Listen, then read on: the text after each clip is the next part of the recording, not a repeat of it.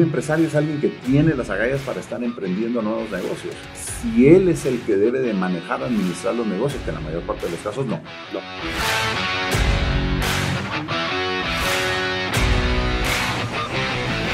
Hola amigos, bienvenidos nuevamente a Company Paints en el relanzamiento con Juan Fernando Jiménez.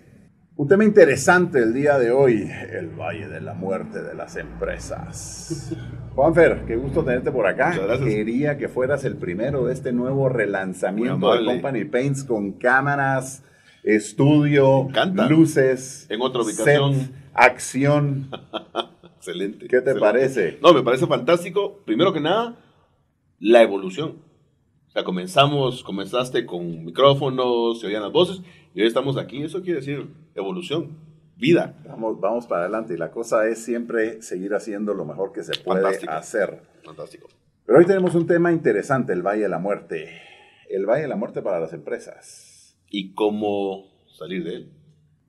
Si las empresas no salen de ese Valle de la Muerte o no saben salir de ese Valle de la Muerte, ahí quedan, bueno, mueren.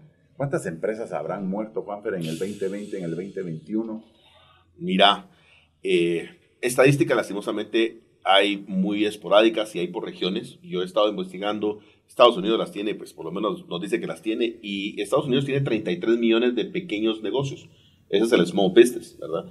Y de los small business ellos dicen que el 33% sobrevive. Eso quiere decir que de 33 millones, quédate con el 33%.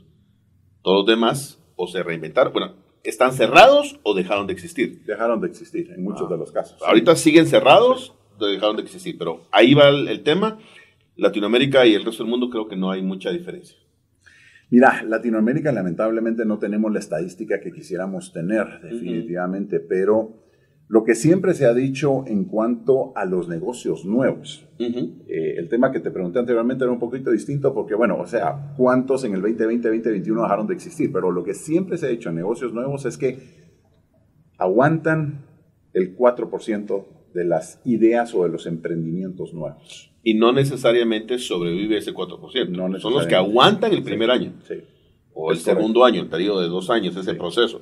¿Hay un valle de la muerte? Sí, hay un valle de la muerte. ¿verdad? Y tiene que ver con aceptación de producto, muchas veces tiene que ver con una administración financiera y recursos financieros para sobrevivir. Muchos de ellos logran vender sus productos, pero no logran tener las políticas de cobro y administración de fondos y se quedan sin fondos, especialmente en Latinoamérica. Estados Unidos tiene un sistema muy interesante en donde pueden buscar angel funding, que pueden buscar inversionistas externos, pueden buscar aún préstamos bancarios basados en, planes de negocio. Latinoamérica no tiene para nada algo como eso. Anda un banco, toca la puerta, tengo esta idea, y te dicen muchas gracias, y eventualmente el gerente que se lo presentaste se puede dar la vuelta y le hace eso. Y en otros países, Estados Unidos, eso es penado. O sea, ¿me entendés el concepto? Lo que estabas diciendo es, es clave realmente. Eh, son falta de capacidad de previsión financiera.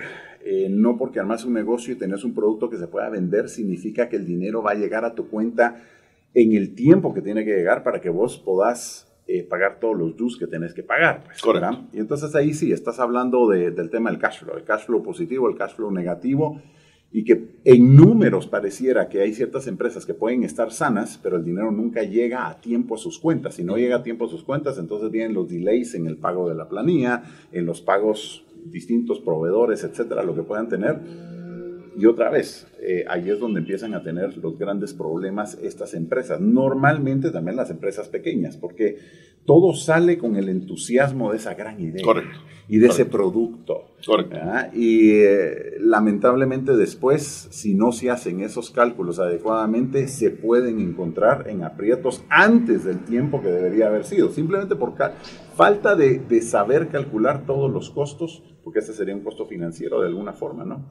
Sí, ese es el Valle de la Muerte y los valles de la muerte pueden venir en muchos momentos, en muchos momentos. Pueden venir en un segundo año, pueden venir en un tercer año, pueden venir en el momento de crecimiento. En el momento de crecimiento. Y en donde no tenés los fondos para crecer.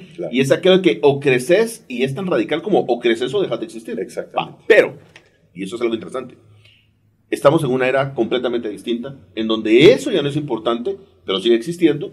Lo importante hoy es que estamos en una situación en donde hay incertidumbre total que va a pasar. Todos dijeron, ah, 2020, 2020 todo paró, arrancamos septiembre, pues ya lo hemos dicho cuántas veces, pero Naciones Unidas a través de su, su división de análisis de trabajo identificó que se perdieron 400 millones de trabajos para agosto del año pasado. Brutal. No se cerraron, se perdieron. Bueno, sí. Vamos con dos. Y, se perdieron y nunca volverán a existir así como se conocía. El, mercado toda la vida tiene la capacidad de, reacondicionarse y de moverse.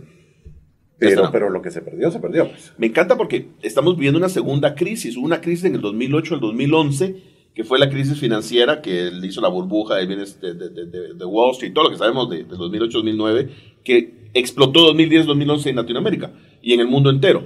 Ahí nacen situaciones como los famosos giganomics, que el giganomic es aquello en donde el, profesional que se queda sin trabajo o el que salió de la universidad experto con dos maestrías sin tener un puesto de trabajo, eh, viene y empieza a hacer eventos cortitos, no con contratos, pero mira, tengo un proyecto, venite como mi asesor, venite dentro del equipo, venía a hacer esta parte que tú haces. Y era un gig. Gig viene la palabra de los músicos norteamericanos, que en un bar le dicen, tenemos un gig para ti. Toca hoy en la noche, tocaban en la noche y le pagaban. Ese es Giganomics. Giganomics nace, también nace el concepto de los emprendedores. España, no vamos a meter ese tema, pero aunque había un 25% de desempleo en España a raíz de esa crisis, había un 75% de desempleo en los recién graduados universitarios. O sea, no habían puestos para ellos. Entonces, ¿qué sucede? Emprendedurismo. Y entonces nace la, la era del emprendedurismo, ¿verdad? Hoy estamos con los mismos dos elementos. Permitido mucho también por la explosión de la tecnología. La, tecnología. La, explosión de la tecnología ha permitido que hayan tantísimos más emprendimientos y que estos emprendimientos necesiten a contractors, como estás diciendo, y no necesariamente tenían esto la capacidad de poner a su gente en payroll, que es una de las modalidades de Estados Unidos hoy. O sea, analizas cualquier empresa eh, y, te dicen claramente, o sea, hay una cuenta contable para lo que son los contractors y hay una cuenta contable para lo que es payroll. Y están, y están divididos, son diferentes. Claro. Entonces, esto le permitía a muchos profesionales, como estás hablando, dedicarle tres, cuatro horas al día, en algunos casos dos horas al día, a un proyecto y a otro proyecto otras dos, tres horas y a otro proyecto otras dos, tres horas. Eran profesionales, pues obviamente, de alto calibre, eh, con mucho conocimiento, con muy buenos títulos universitarios. Bueno, que eso tampoco no es garantía nada hoy en día, ¿no? Pero bueno. Conocimiento sin, sin, sin experiencia. Sin experiencia tampoco nos sirve nada. una persona que le gusta dar cursos, pero nunca ha tenido un puesto corporativo y le enseña a los corporativos. No entiende qué está hablando. pero hay muchos, pero hay muchos. Eh, pero bueno, volviendo, volviendo al tema de esto, lo que estábamos hablando del Valle de la Muerte de las empresas es, es que hubo un lapsus, ¿no? Y, seguimos viviendo en él. No, te cuento para no mí. hemos salido. Te cuento para mí que hay un nuevo Valle de la Muerte. Ajá. O sea, el Valle de la Muerte que hablábamos ya es, ahora es solo un pedacito del nuevo Valle de la Muerte. El nuevo Valle de la Muerte yo lo vi el año pasado como el túnel del COVID. El túnel del COVID era cuántos aguantan salir de esto. Muchos murieron en el túnel. Pero no hemos salido del túnel. No, no hemos salido del túnel. No hemos salido del túnel. Entonces, el Valle de la Muerte hoy por hoy está en dos posiciones. Una es, volvemos a la misma, nos quedamos sin capital, nos quedamos sin dinero. ¿Por qué? Porque recuerda que una empresa no es una empresa que funciona un año, funciona en un periodo de 15 años, 10 años, 5 años.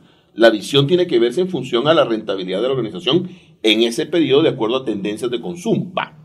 Resulta ser que en el 2020 comienza la década, ideal para comenzar esto, y cae el año. Para los que viven año con año, se murieron. Para las empresas que viven en quinquenios, lo que les quedó es el 20% menos para lograr objetivos. Ahora bien, ¿cómo logro objetivos en el año 2 de mi quinquenio? Número uno, tengo que cortar costos automáticamente. Entonces, corto costos, y aquí sucede.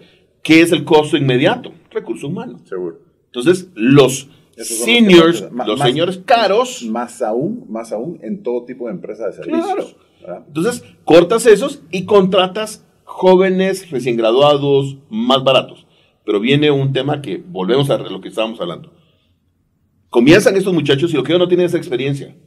Pero no hay problema. ¿Por qué no hay problema? Porque ahora abunda la experiencia desempleada. Y entonces hay oportunidad de gigs.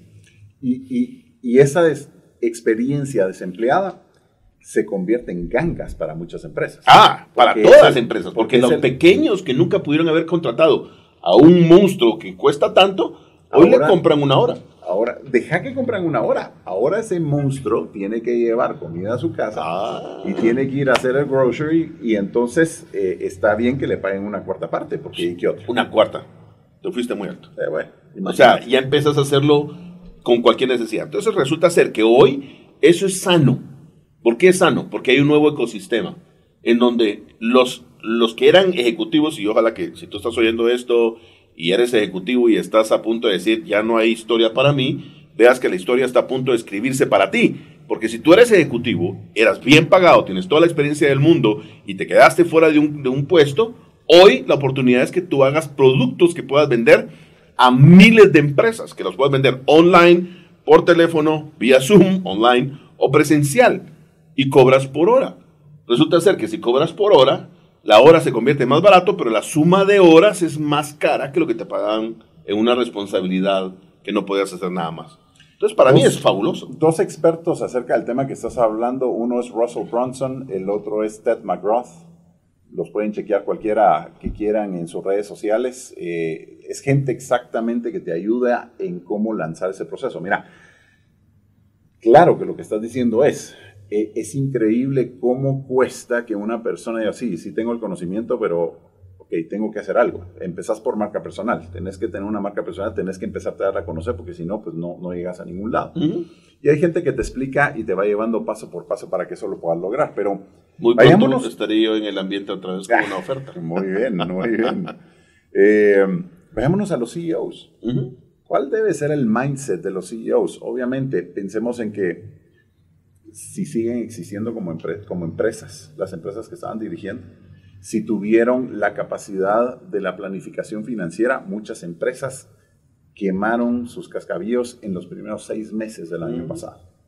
Hicieron, eh, eh, reorganizaron sus deudas eh, con bancos, hicieron todo tipo de, de, tratos, etcétera, tratando de financiarse de las formas que podían pero eso se acabó. Y entonces, y era el tema, Y, pero era el tema que venías, o sea, no hemos salido del túnel. No, no, no. Es que, no se ha salido del túnel. Eh, todavía tenés ciertos países con las amenazas de que quieren volverlos a cerrar. Claro.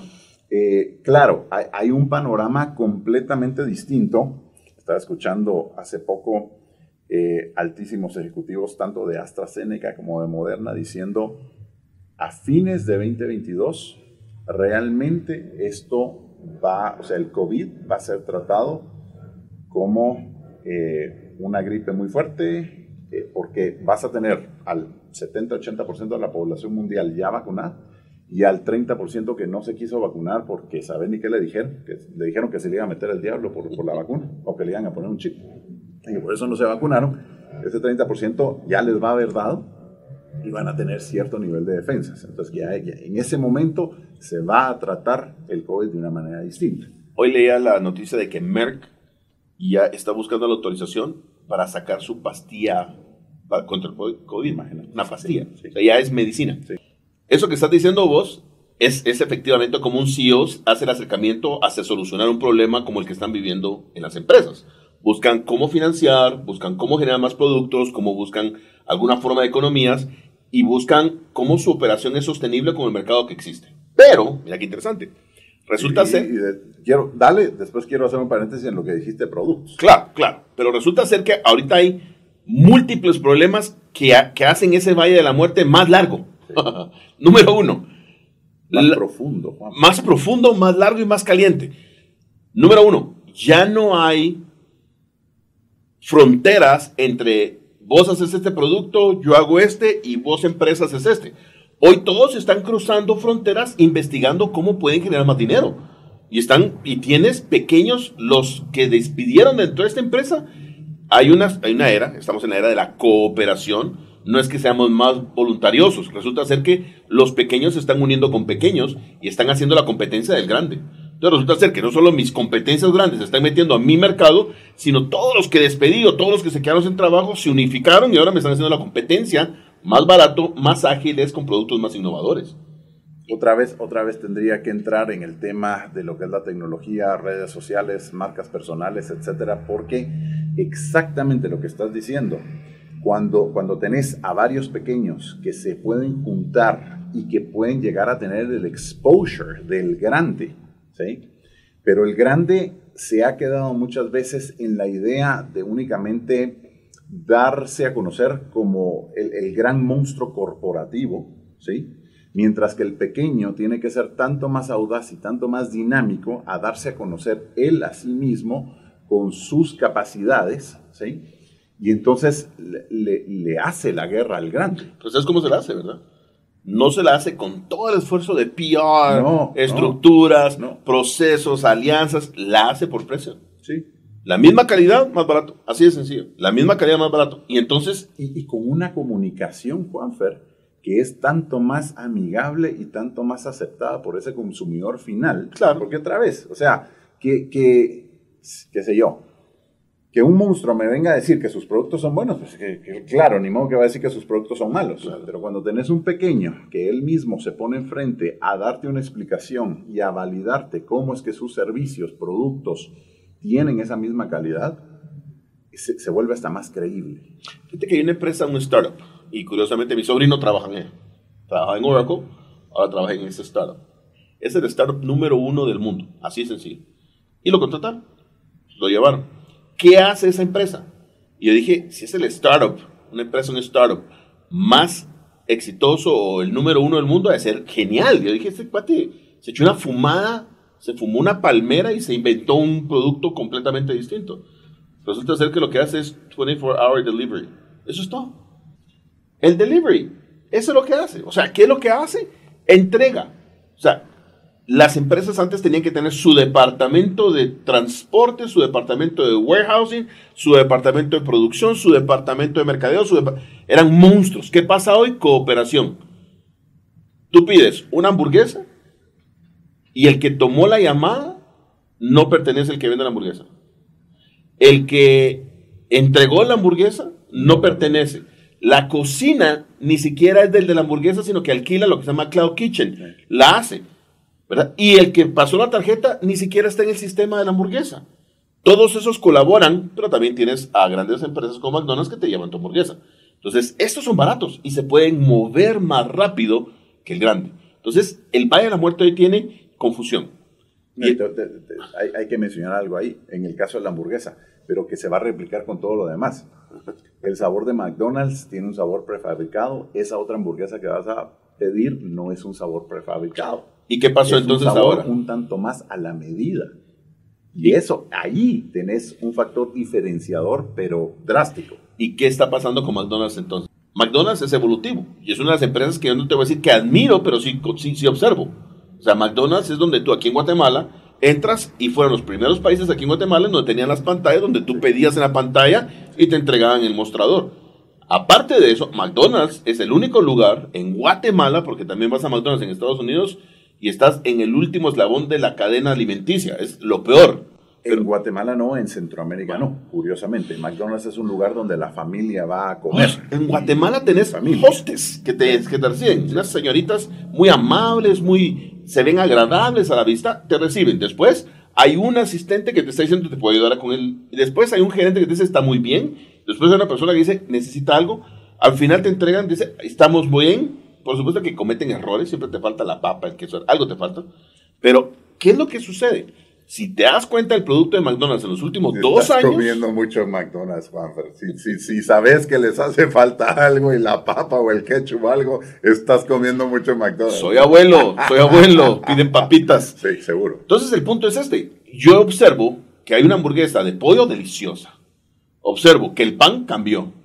Observo que aquí en Guatemala te ponen un plato de huevo revuelto con tortillas, frijoles y queso. McDonald's. Sí, el menú ha cambiado. El menú ha cambiado y están tratando siempre de. Porque no quieren entrar en el Valle de la Muerte. Sí, definitivamente. Es el no, y, y, se ven en la necesidad de proveer más soluciones a un grupo objetivo que está cambiando en gustos. Nuestra generación son, somos demandantes. McDonald's nos van a tener que dar más de algo. algo nos manda, por favor. estamos hablando ya demasiado de ustedes. Y una magnífica de pollo a la plancha. Entonces, al final del día. Nosotros, perdón, nosotros, generación de Big Mac. Sí. La, generación de nuestros hijos, los, los millennials, ahí es donde empieza a haber un menú tantísimo más variado. Hoy en día, ni hablar. Sí. ¿Qué sucede? Sucede que todos hacen esto que tú dijiste. Finanzas, procesos, operación, producto, mercado. Pero muy pocos están yéndose al recurso humano. Y para mí, esa es la clave para no quedar en el Valle de la Muerte. Regresemos al tema de los CEOs. Démosles algunos tips específicos a los CEOs, Juanfer, porque si están todavía y siguen siendo CEOs es porque están, la han estado aguantando, claro. Vamos a dejar por un lado el tema de que hay ciertas industrias que definitivamente les fue mejor en época de pandemia, pero la mayor parte están sufriendo, pudieron haber sufrido mucho, muchos desaparecieron. Los que están vivos todavía. ¿Qué tips les damos, Juanfer? Uy, Primer tip, y voy a comenzar con lo que dije al final. La clave es las personas. Tú puedes tener la mejor maquinaria, la mejor marca, los mejores productos, los mejores sistemas, lo que tú quieras. Pero tienes problemas. Y es donde estamos ahorita, estamos en problemados. Otra de las empresas que admiro es 3M. ¿Por qué 3M es admirable? Porque 3M quiere decir Minnesota uh, Milling Manufacturers. Y lo que hacían eran lijas de papel.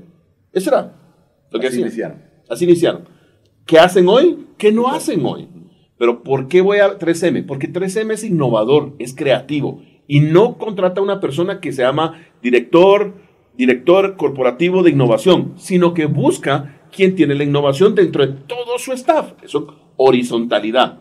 Las empresas hoy, y a, a raíz de la pandemia, de la crisis, entran en un formato que Harvard dice Crisis Management. ¿Qué dice Harvard? Harvard dice Problem Solving in Real Time. ¿Qué quiere decir eso? Que resuelves el problema que te cayó hoy. ¿Quién lo resuelve? No tienes un departamento que se llama problemas. Lo resuelve cualquier persona. Ahora, eso que te estoy diciendo se llama liderazgo. Y es un cambio cultural. Completamente. Dentro de las empresas. El gerente no tiene que solucionarlo. Cualquiera puede proponer la solución. Mira, esencial lo que estabas mencionando acerca del liderazgo bajo el concepto eh, primordial del liderazgo que es la capacidad de influenciar a las personas. Siempre se ha pensado que únicamente tienen liderazgo los que están hasta arriba en posiciones gerenciales. Pero eso no debe ser así en el día de hoy, donde las empresas tienen que ser dinámicas y donde, y donde cualquier puesto en la empresa tiene que tener el carácter y la determinación de hacer lo que debe hacer, lo correcto para la empresa, y que si no tuvieran luz verde para hacerlo, que fueran con el jefe inmediato para solucionar ese tipo de problemas.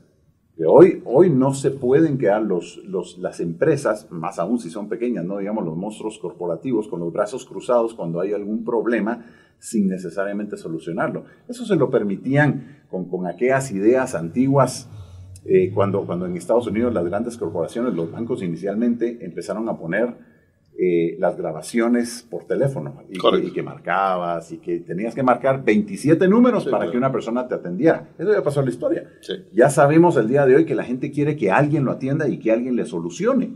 Esa es la palabra clave. La palabra clave es solución. Y yo he sido, que, a ver, yo soy consultor, soy mercadólogo, soy, soy consultor. Consultor de más de ciento cuántas empresas. Ya pasaron los 200. soy asesor. Ajá soy coach y ahorita soy mentor. Entonces, ¿qué es lo que sucede? No es que ya no sea esto, se va integrando todo por una simple razón y es liderar. No es que me contraten como líder, pero si me dan un problema, lo que me están diciendo es lidera el problema para encontrar la solución. Entonces, liderazgo ya no necesariamente es influencia. Claro que el líder termina influyendo en todos, pero el liderazgo es, comienza con solucionar. Entonces, resulta ser que vos tenés una empresa de 420 personas, pero entre las 420 personas tenés 25 gerentes que tienen 5 directores que tienen un CEO. Y entonces el CEO dice y todos hacen, los 5 directores dicen y todos hacen. Y esa es la empresa grande, Juanfer, pero pensemos la empresa más pequeña, la empresa que tiene en total 40, eh, 50 empleados. te voy a hablar de esa y te voy a hablar de la de 5, porque tienen ahorita la misma situación. Vos tenés esta de 400 y tenés esta de 5. Resulta ser que esta de 5, su, su, su, característica principal y su competitividad o su, ventaja competitiva principal es la agilidad. Porque toma decisiones, actúa, cambia, gira. Esta no. Ahora, ¿cómo puedo ser ágil cuando no soy pequeño? Trasladando la, la solución del problema de la cabeza a los 400. Entonces tenemos un problema, crisis management y, y conceptos de, de, problem solving in real time. Problem, problem solving es sentar a todos y decir, señores, tengo este problema. ¿Alguien tiene una solución? ¿Habían pensado en apagar la planta 2 y la planta 6? Porque no se usan. Y tenemos capacidad. Habían pensado a la botella de ketchup abrirle el hoyo y hacerlo el doble grande para que la gente se sirva más. Esas soluciones vienen no del que las está pensando, porque hay un problema y ese es otro tema que deberíamos sentarnos un día a platicar, que es el pensamiento estratégico. Pero resulta ser que hay un check. hay un pensamiento convergente y hay un divergente. El convergente es el que se enfoca en el problema. ¿Cuál es la solución? Ese es el problema. Y el divergente es el que ya conoce el problema y busca soluciones en todos lados. Nuestra necesidad ahorita es que las empresas tengan pensamiento divergente. Nuestra necesidad ahorita, CEOs, si ustedes quieren sobrevivir, tiene que cambiar su estructura administrativa de una pirámide tradicional en donde la base es la amplia y tienen que ejecutar, a invertirla completamente y los directores y el CEO soportan toda la organización. Y las soluciones tienen que venir de arriba, de abajo para arriba. O sea, en este caso, la base es donde tienen las soluciones más grandes o las mayores oportunidades. La inviertes o la pones horizontal, ¿quién tiene la solución? Entonces, me, lleva, me lleva a un tema interesantísimo lo que estás diciendo y es eh, el grado de humildad que tiene que tener el CEO y los gerentes para permitir que las otras posiciones, los subordinados en este caso, que de ellos vengan las soluciones. Si no existe ese grado de humildad, eh, las cosas quedan igual.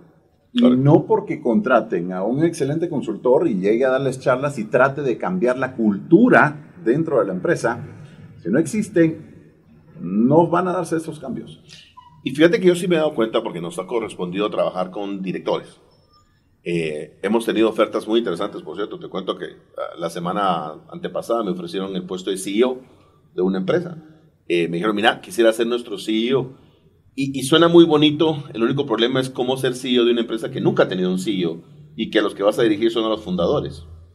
Entonces, eh, es un problema que no te quieres meter. Entonces, ¿sabes qué es lo peor, Juanfer? Y en un caso particular como el tuyo, que tenés tantísima más preparación y conocimiento que los fundadores. Y que a la hora en que tengas que decir esto no va por aquí, va por allá, y ese fundador te diga no, pero yo pienso de otra manera, y encima de todo le tengas que explicar claramente con fundamentos el porqué de tu decisión y va por ahí, va a tener esta persona el entendimiento de decir, mm, bajar la cabeza. Esa es lo que tú decís, la humildad. a ver, hablemosle si querés a los empresarios que están en esa situación, que están más cerca del Valle de la Muerte. Okay. Si hay empresarios que están escuchando esto, que están viendo este podcast, este, este, este, este, este, ya no es un podcast, ya es un webcast, ¿cómo se puede llamar esta cosa? Un videocast. Pero en fin, ya que están viendo esto, es interesante pensar en un tema muy importante. Y tal vez nunca lo habías pensado, o tal vez sí, no lo sé. Pero normalmente los empresarios contratan ejecutivos más inteligentes que ellos. Debería de ser, ¿no? Debería de ser una empresa exitosa. o sea, esa es, esa es, una estrategia como tal, ¿no? No, es la verdad cuando tenés una empresa funcional, porque el empresario tiene una característica en sí, te la voy a explicar. El empresario es creativo, es innovador, es aventado, es aventurero, pero el que lleva esa visión eh, y demás a ejecución es una persona que tiene... Es un ejecutor. Ah, y entonces en esa área es más inteligente que el otro. No, eh, debe de ser. Es que, es que debe de ser. El, punto es en cuántos casos lo es. Entonces el cambio es, el de la cultura. Ese empresario, yo no sé si el tema empresario está al 100% ahí. Eh, sí, empresario slash emprendedor porque sí, pero, pero mira, un, empresario es alguien que tiene las agallas para estar emprendiendo nuevos negocios. Lo que esta persona debe, debe de entender es si él es el que debe de manejar, administrar los negocios, que en la mayor parte de los casos no. No. ¿verdad? Que en la mayor parte de los casos no. Entonces es el tema de en qué momento sueltan esas operaciones a gente que tiene mejor capacidad de ejecución que ellos mismos tiene que venir por entendimiento. Aquí hay otro tema más que tenemos que hablar. por, qué eres empresario? ¿Eres empresario porque tienes tiempo en tus manos? ¿Eres empresario porque tienes una idea? ¿Eres empresario porque encontraste una forma de generar ingresos que no se vinculan a tu tiempo? Y entonces sigues teniendo tiempo libre y eres, ahora tienes ingresos. ¿Por qué eres empresario? ¿Porque tu esposa te dijo que deberías de ser empresario? Porque también ser... Yo creo que te hace falta una ahí. Eres empresario porque tienes cierta cantidad de dinero y entonces para que el dinero no esté ahí sentado y entonces yo creo de que yo puedo hacer así. No, sí. esos son los peores. Esos son los peores. Esos son los peores, lo, lo paran perdiendo todo. Completamente. Entonces al final del día, la pregunta del mío aquí es, ese liderazgo, y tenés toda la razón, hay un cambio cultural. CEOs, ustedes quieren sobrevivir esta era, tiene que haber un cambio cultural. ¿Qué es un cambio cultural? Cambio de valores y principios. ¿Qué son valores y principios? Pensamientos gobernantes de sus acciones. Si ustedes no cambian el pensamiento gobernante, quiere decir, solo los directivos que están ganando grandes cantidades de dinero tienen que solucionar las cosas, sino que dicen, cualquier persona en su visión humana, especialmente que hoy pasamos horas y horas en la web, puede traernos una solución y premiar ese esfuerzo. No es subirlo a, director, premiar de que dé una solución. Entonces, eso es lo que estamos hablando en cuestión de recursos humanos. Y aquí hay una aún peor, Manny, y es que la gente ya no quiere regresar a trabajar a las oficinas. Te voy a contar algo que pasó aquí en Guatemala. Impacto mundial, impacto en real estate, impacto de todas las formas que te puedas hacer. ¿Sabes qué impacto también? En, en eventos corporativos. Impacto fuertísimo. A mí me decís. Nosotros capacitados y nuestros días de capacitación eran ocho horas en un hotel con dos coffee breaks, con un almuerzo. Hoy, ¿sabes cuál es la duración de los, periodos, de, los, de los días normales de capacitación? Dos horas. Dos horas. Entonces la pregunta aquí también es, va a cambiar mucho el conocimiento. ¿Por qué? Porque antes le enseñabas sobre el concepto del caballo, cómo nacía, cómo se reproducía, para qué funcionaba, cuáles eran sus padres, todo lo que quieras. Hoy, yo le digo a la gente, quiere que le capacitemos y nosotros no pensamos en capacitación, pensamos en aprendizaje quiere que sus personas, la persona, su equipo aprenda sobre algo. Hoy, ¿qué quiere aprender del caballo? Que quiero saber cómo se montan a la silla. Y solo de eso se le habla dos horas. O sea, ya no se le habla de nada más. Pero regresando al punto que hablábamos, que la clave es el personal y es el, el recurso humano. Hoy la gente no quiere estar en las oficinas. Hoy la gente quiere hacerlo más fácil. Hoy la gente quiere independencia. Hoy la gente quiere otro mundo. Y si las, si las empresas, y aquí hay una parte muy, muy, muy importante, voy a hablarte de dos temas que son contradictorios. Si no mantienen su esencia y no innovan, que son contradictorios, si no mantienen su esencia y no innovan, también están a punto de que pierdan su mercado. Sí, porque alguien más sí lo está haciendo. Alguien, está manteniendo su esencia. Con los recursos, con el conocimiento, con la asesoría adecuada, si lo está haciendo. Otro tema de lo que estás diciendo, y definitivamente, Signus ARM, gracias por patrocinarnos.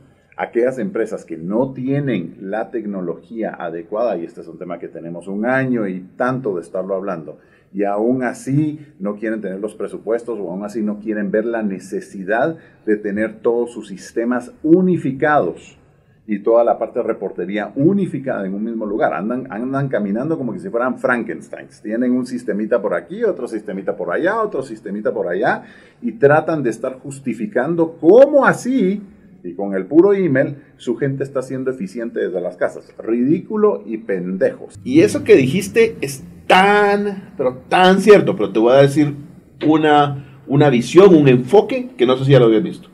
Y es la transformación digital. El problema con la transformación digital, que es usar estas herramientas y que digital no habla de tecnología, digital es información. La palabra digital se, relaciona a información. Es correcto. Pero el problema de la transformación digital es que la gente cree que se trata de tecnología y mira sistemas y productos carísimos. Un producto que cuesta 250 mil dólares para la empresa, ¿cuándo va a pagar eso? Y no encuentra que hoy por hoy esa transformación digital ha llevado a productos como esta empresa que te patrocina, Signus, que sus productos son sumamente accesibles a, licencias individuales y aunque tengas 20 personas que la van a necesitar, 100 personas, puedes comenzar con 2, 3, 4, 5 mientras puedas evolucionar. No va a meter este tema. Pero el punto es uno. Transformación digital comienza con el cambio de opinión del gerente, no con el equipo. Termina con el equipo y más allá se va con el producto. Y, aquí entraríamos al siguiente tema, ¿verdad, Juan? Pero el siguiente tema de que se está dando ahora y cada vez más, y de acuerdo a la pandemia, de igual manera, ese cambio generacional en las empresas. Correcto. Donde nuestros queridos viejones de 60, 70, 80 años ya están permitiendo que las siguientes generaciones vayan tomando las riendas y vayan haciendo lo que tienen que hacer. El, el, tema de la transformación digital, este tema lo venimos hablando desde hace como unos dos o tres años en todos los ámbitos incorrecto pensar que transformación digital es, ah, ya tengo mi página de Facebook, ya me están haciendo mis posts y, ya... O ya, vendo en Internet, que tampoco es. Dios, pero, o sea, sería, sería el, otro tema. Nuevamente, eh, el, tema de la actualización de los gerentes, el, Tema, el tema de que nuestros gerentes tienen que estar al día, nuestros CEOs tienen que estar al día, los CEOs de las empresas. Eh, no, no, podemos seguir pensando en que el mundo, el mundo no va para atrás, el mundo no va al papel, eh, han habido cambios drásticos, como lo que mencionábamos al inicio de la plática. Definitivamente la pandemia vino a cambiarnos o a terminar de cambiarnos una era que estábamos conociendo. Un, quote interesante. Eh, del año 2010 al 2020 fue la época de los diseñadores gráficos. Todo lo que tenías que hacer en redes sociales era un post con un copy interesante que te llamara la atención, una foto que te llamara la atención. Del 20 al 30 estamos hablando de video. Ah, si no están metidos en video, en redes sociales y acerca de la promoción de sus marcas y del branding de sus productos y de sus marcas de igual manera, eh, no se está en nada. Al día de hoy ya no podemos estar pensando en los 12 posts que pensábamos al mes para, las, para los distintos productos en las redes sociales. El día de hoy tenés que estar en video y tenés que tener una cercanía con tus clientes y tenés que hacerte familiar a tus clientes. Sí. Yo te voy a decir, y con esto me gustaría cerrarte mi tema. Ok. Yo te voy a decir, y para los CEOs, ¿qué sí es necesario que ustedes hagan o que dejen de hacer? Cualquier forma que lo quieran ver. A partir de 1990 comenzaron, 90-92 empezaron con conceptos de calidad total, círculos de calidad, just in time y todo y reingeniería. Fue una línea en donde los libros salían y la gente agarraba como la solución. Ah, yo tengo just in time. Yo tengo reingeniería. Y la hacían mal. La hacían muy mal. De ahí entró CRM. Y agarraron CRM como que fuera la solución y lo hicieron mal. Y, y, CRM se dio un mal nombre que gracias a Dios ya recuperó su nombre porque realmente la gente lo está entendiendo de que no es un proceso, es información y es administración y que genera dinero. Pero una de las cosas que los CEOs tienen que hacer es entender que no existe una solución ya formulada, empacada, diseñada. Tú tienes que crear tu propia solución. Es correcto. Y los únicos que te pueden ayudar a hacerlo es tu personal, es tu gente y son tus consumidores. Uh, Manny, tenemos muchos temas que platicar. Muchísimos, muchísimos temas que platicar. Eh, hay ciertos temas aquí que, de los cuales tenemos que seguirlos escarbando. Claro. Juanfer, interesantísimo siempre estar platicando con vos. La verdad es que podríamos estar aquí dos horas más dándole vueltas a todo y solucionándolo todo. Cuéntanos para toda nuestra audiencia, ¿cómo te pueden contactar? Me pueden encontrar en ah, LinkedIn, Juanfer Jiménez. Juanfer Jiménez, LinkedIn. Me pueden mandar un correo, juanfer.planb.gmail.com o pueden ir a la página de una de mis empresas, grupo brtx.com. Ahí nos pueden encontrar. Por favor, escríbame. Me encantaría platicar con ustedes. A mí me encanta compartir todo eso, vos lo sabes. Me apasiona. Súper, súper. Bueno, pues muchísimas gracias a todos. Suscríbanse al canal de Company Paints. Tenemos muchísimo más temas importantes. Y Juanfer, te quiero tener aquí en unas semanitas otra vez para seguir platicando de tantas otras cosas. Va a ser un gusto. Gracias a todos y hasta la próxima.